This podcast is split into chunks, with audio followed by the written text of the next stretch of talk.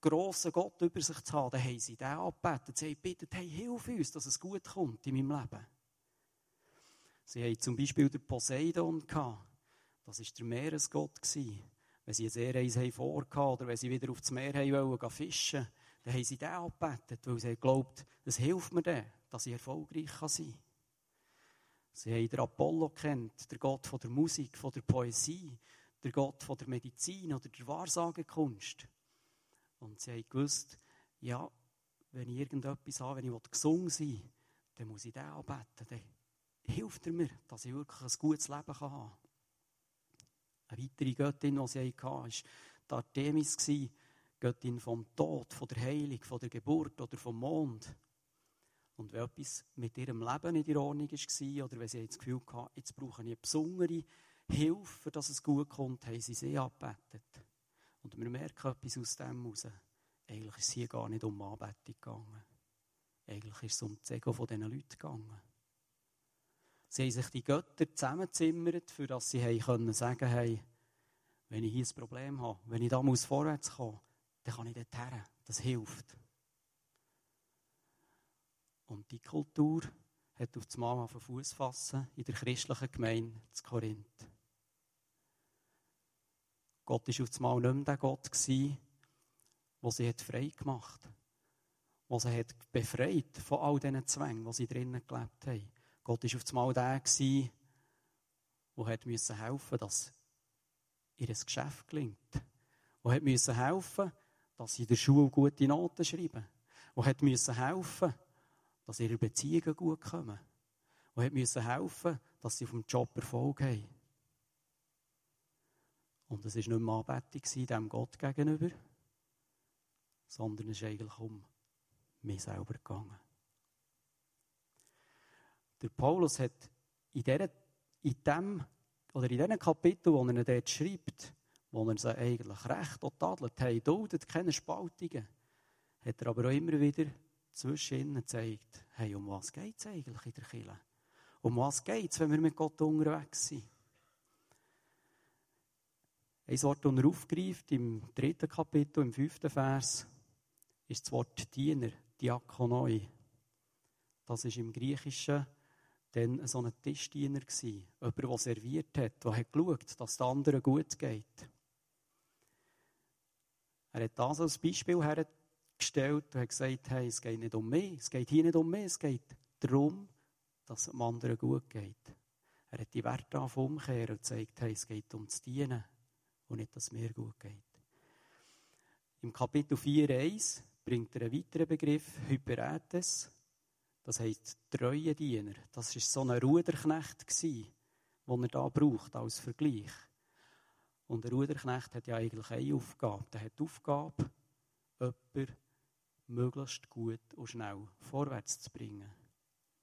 Und Paulus hat damit sagen, hey, es geht in der Gemeinde, in der Gemeinschaft geht es nicht darum, dass ich vorwärts komme, sondern dass ich andere kann vorwärts bringen kann.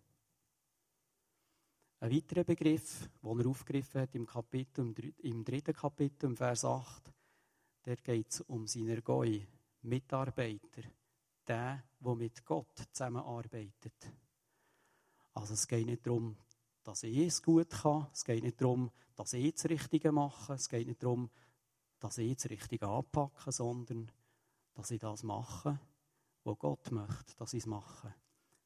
Und wo Gott möchte, dass ich damit anderen diene. Und wir sehen, es ist so ein Spannungsfeld zwischen der Kultur, zwischen der griechischen Kultur, die auf den Fuß fassen in der Gemeinde, und den Sachen, die der Paulus hat aufzeigen.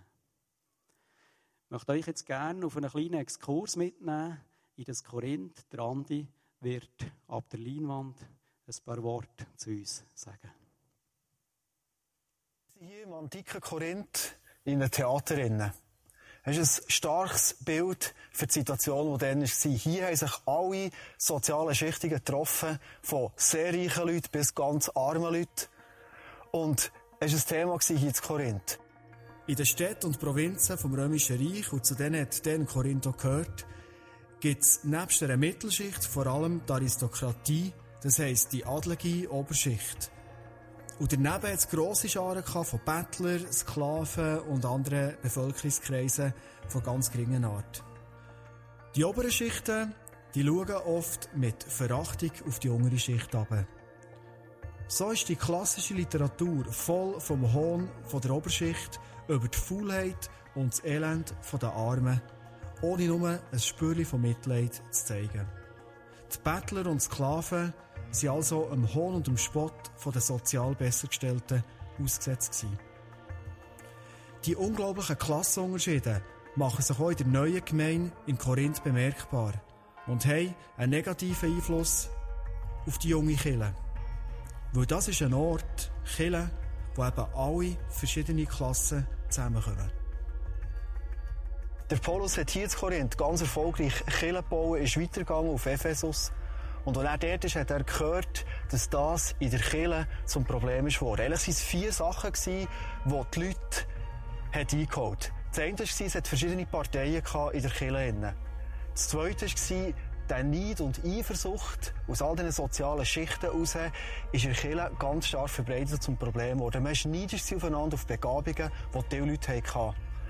Ein weiteres Problem war die sexuelle Unmoral. Und das vierte ist, sie einander vor das öffentliche Gericht geschleppt. Der Paulus schreibt ihnen folgendes. 1. Korinther 3, Vers 3. Denn ihr lebt immer noch so, als würdet ihr Christus nicht kennen beweisen Neid und Streit unter euch nicht, dass ihr immer noch wie alle anderen Menschen denkt und lebt. Er fordert die Leute von Korinth auf, werdet eins und nehmt es aus aus eurer Kirche, so dass die Kraft von Kirche wieder zurückkommt.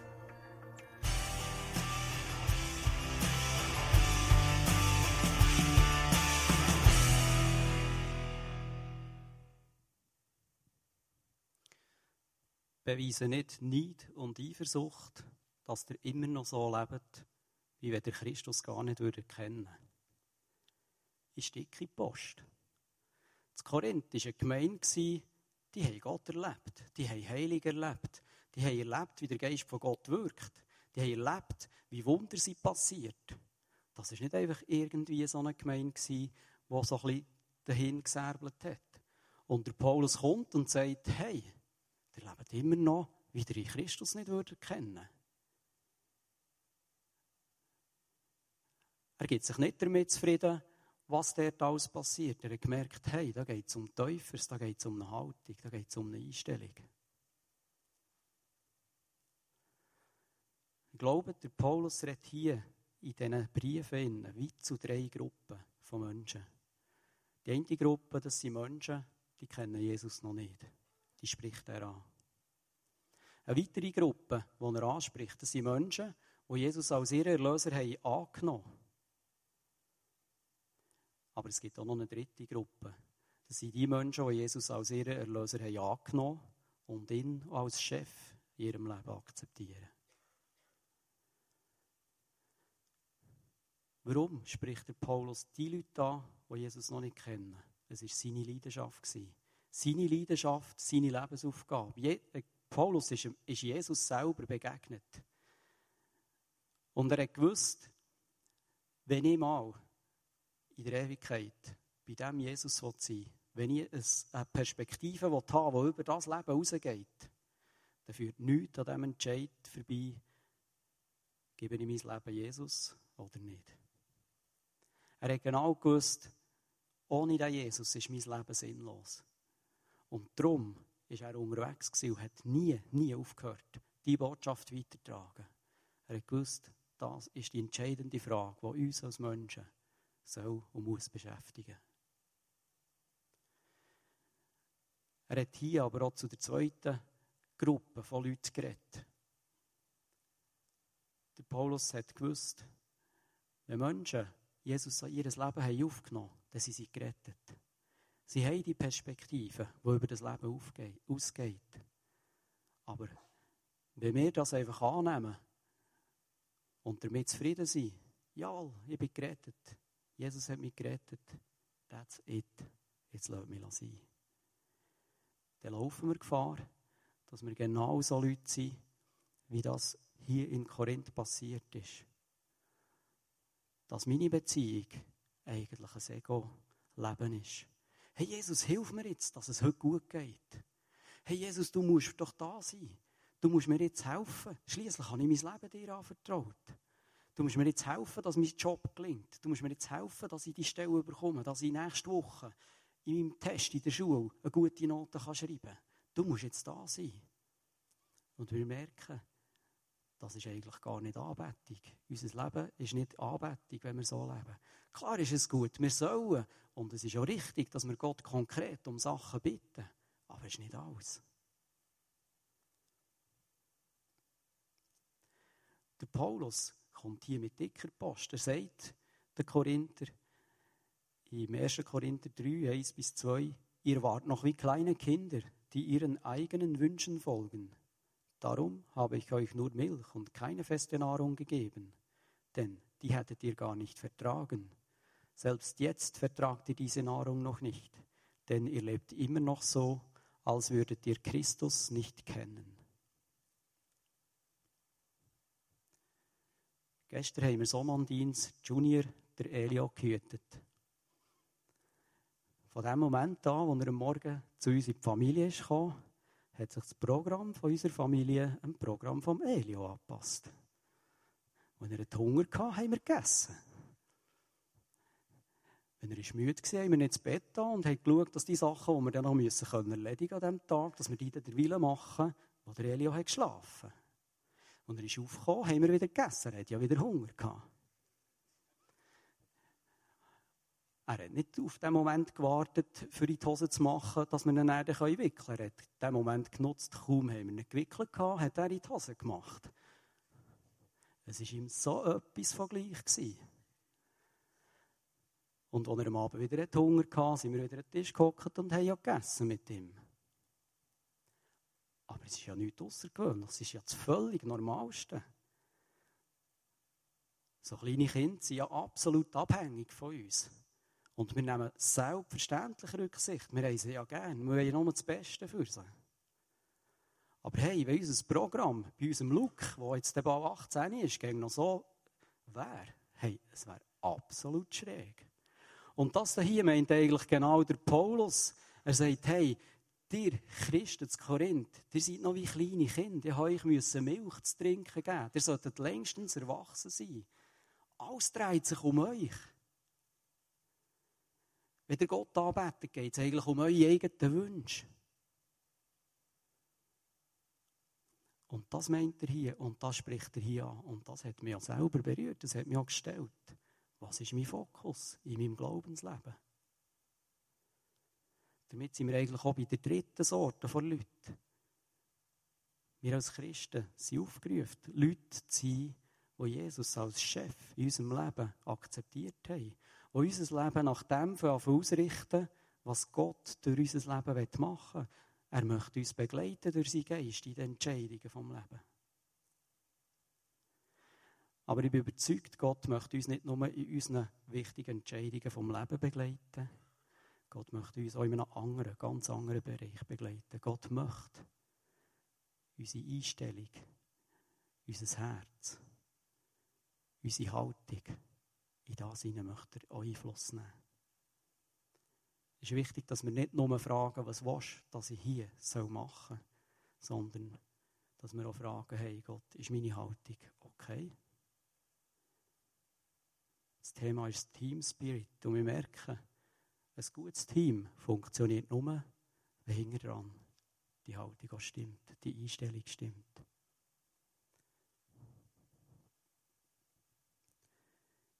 Meine Einstellung bestimmt, wie ich meinem Leben gegenüberstehe.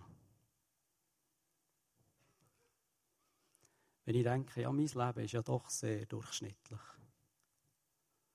Und wahrscheinlich wird es nie zu etwas Gutem bringen. Und die Leute übersehen mich ja sowieso immer. Das beeinflusst mein Handeln, mein Denken. All das, was wird rauskommen. Das Resultat wird von meiner Haltung, von meiner Einstellung beeinflusst. Meine Einstellung beeinflusst meine Beziehungen zu Menschen. Was ich über meine Mitmenschen denke, bestimmt mich, bestimmt mein Handeln. Ich kann noch so reden und sagen, wie gut dass ich dich finde, wenn meine Einstellung hinten dran nicht stimmt. Du wirst es spüren. Meine Einstellung bestimmt auch meine Beziehung zu Gott. Ich kann als Christ am Morgen früh aufstehen, die Bibel aufschlagen und denken, das macht man ja als guter Christ. Du wirst wahrscheinlich nicht viel erleben. Wenn du aber erwartest, dass Gott dir etwas zu sagen hat, wenn du erwartest, dass Gott in deiner Gedanken wird Einfluss nehmen wird, dass er etwas dir mitgibt, vielleicht in diesem Tag, vielleicht zu einem Entscheid, der zu fällen ist, dann wirst du es auch erleben. Meine Einstellung, genau in dieser Sache, ist entscheidend, ob ich Gott erleben kann.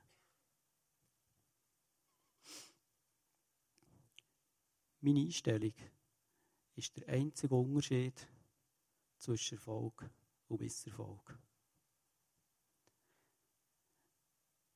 Wenn ich mit einer negativen Haltung an eine Aufgabe hergehe, wenn ich mit einer schlechten Einstellung gegenüber meinen Mitarbeitern, die ich mit im Team arbeite, hergehe, werde ich so entsprechend beeinflussen.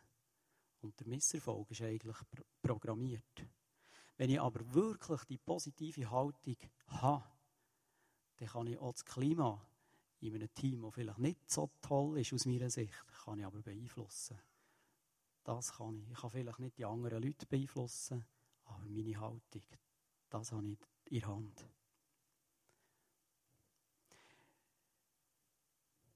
Meine Einstellung am Anfang einer Aufgabe wird mehr als alles andere der ihren Ausgang bestimmen. Das ist eigentlich nochmal wie das. Wie es rauskommt, hängt ab von dem, wie ich denke.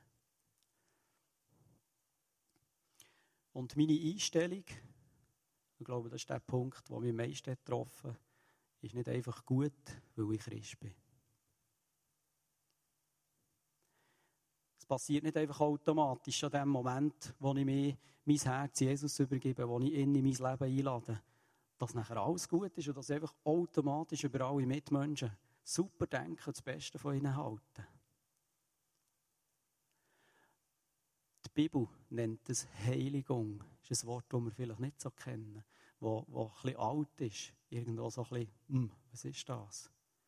Das meint eigentlich nichts anderes als einen Schritt um den anderen uns, unser Leben verändern in das Bild, was Jesus mit unserem Leben möchte. Und genau das wird Gott in unserem Leben wirken. Meine Einstellung ist nicht automatisch gut, wenn ich Christ bin. Ich muss Gott haben. Und meine Einstellung, die wird viel mehr wahrgenommen als das, was ich sage. Und könnt mir glauben, wenn ich heute hier oben stehe, ist mir bewusst, dass das, was ich lebe, wichtiger ist als das, was ich euch heute Abend erzähle. Und es ist mir einiges mehr bewusst worden, es ist nicht egal, mit was für einer Haltung, dass ich mit meinen Mitmenschen umgehe.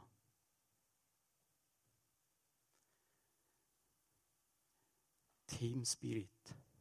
Ich träume von einer Kirche, wo wir miteinander sorgfältig umgehen. Ich träume von einer Kirche, wo wir positiv aufeinander zugehen können. Ich träume nicht von einer Kirche, wo wir Meinungsverschiedenheit einfach unter den Teppich wischen. Überhaupt nicht. Aber ich träume davon, dass wenn wir nicht gleicher Meinung sind, dass wir ehrlich aufeinander zugehen können. In dieser Haltung, hey, ich will hören, was der andere auch zu sagen hat. Ich träume von einer Kirche, wo dieser Team Spirit herrscht, wo wir uns eigentlich alle zusammen wünschen. Und ich bin 100% überzeugt, das kann nur passieren, wenn unser Leben vom Geist von Gott bestimmt wird. Der Geist muss unser Leben prägen. Der Geist muss uns verändern.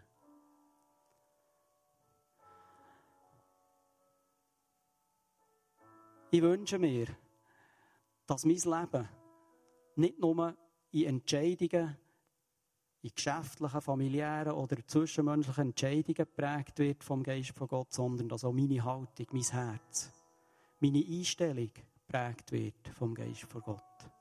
Das wünsche ich mir. Oder anders ausgedrückt, ich wünsche mir, dass Demut für mich gegenüber dem Stolz übermacht. Eigentlich ist es ja immer das. Das, was mir im Weg steht, auf Menschen zugehen können, ist mein Stolz. Das, was mir im Weg steht, eine Sache positiv anzuschauen, ist mein Stolz. Ich wüsste ja besser, wie es laufen müsste. Ich wüsste ja besser, wie man es anpacken müsste, dass es gut kommt. Meine Mitarbeiter haben absolut keine Ahnung. So wie ich das sehe. Es käme viel besser raus.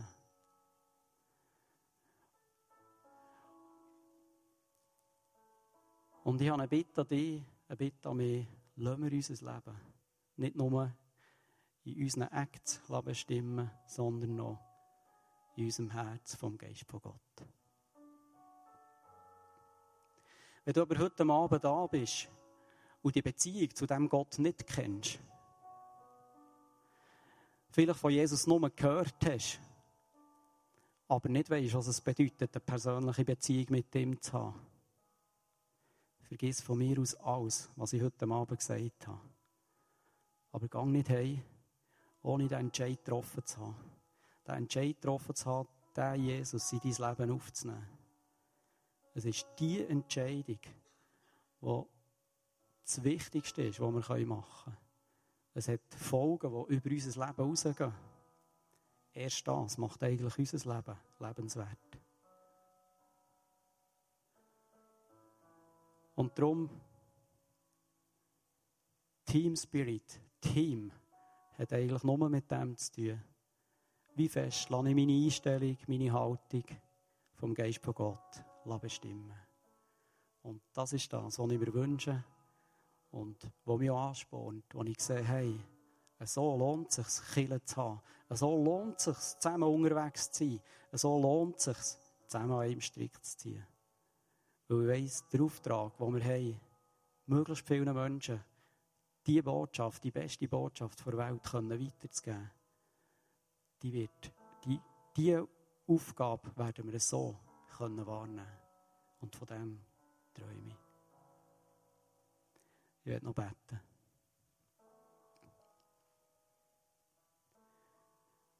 Jesus, danke.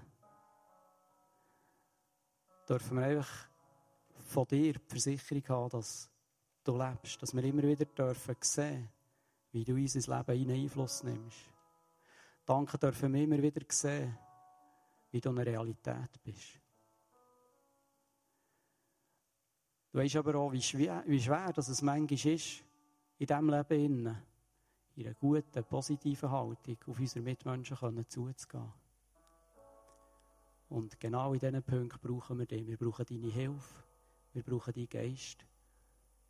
Und wir sagen dir vielmal Merci, dass du die Hilfe bieten dass du bei uns sein willst.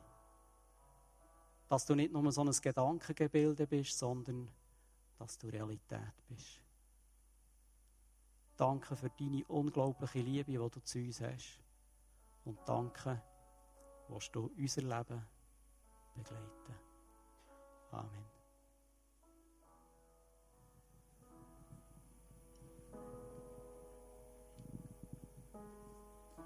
Ja, vielleicht hat die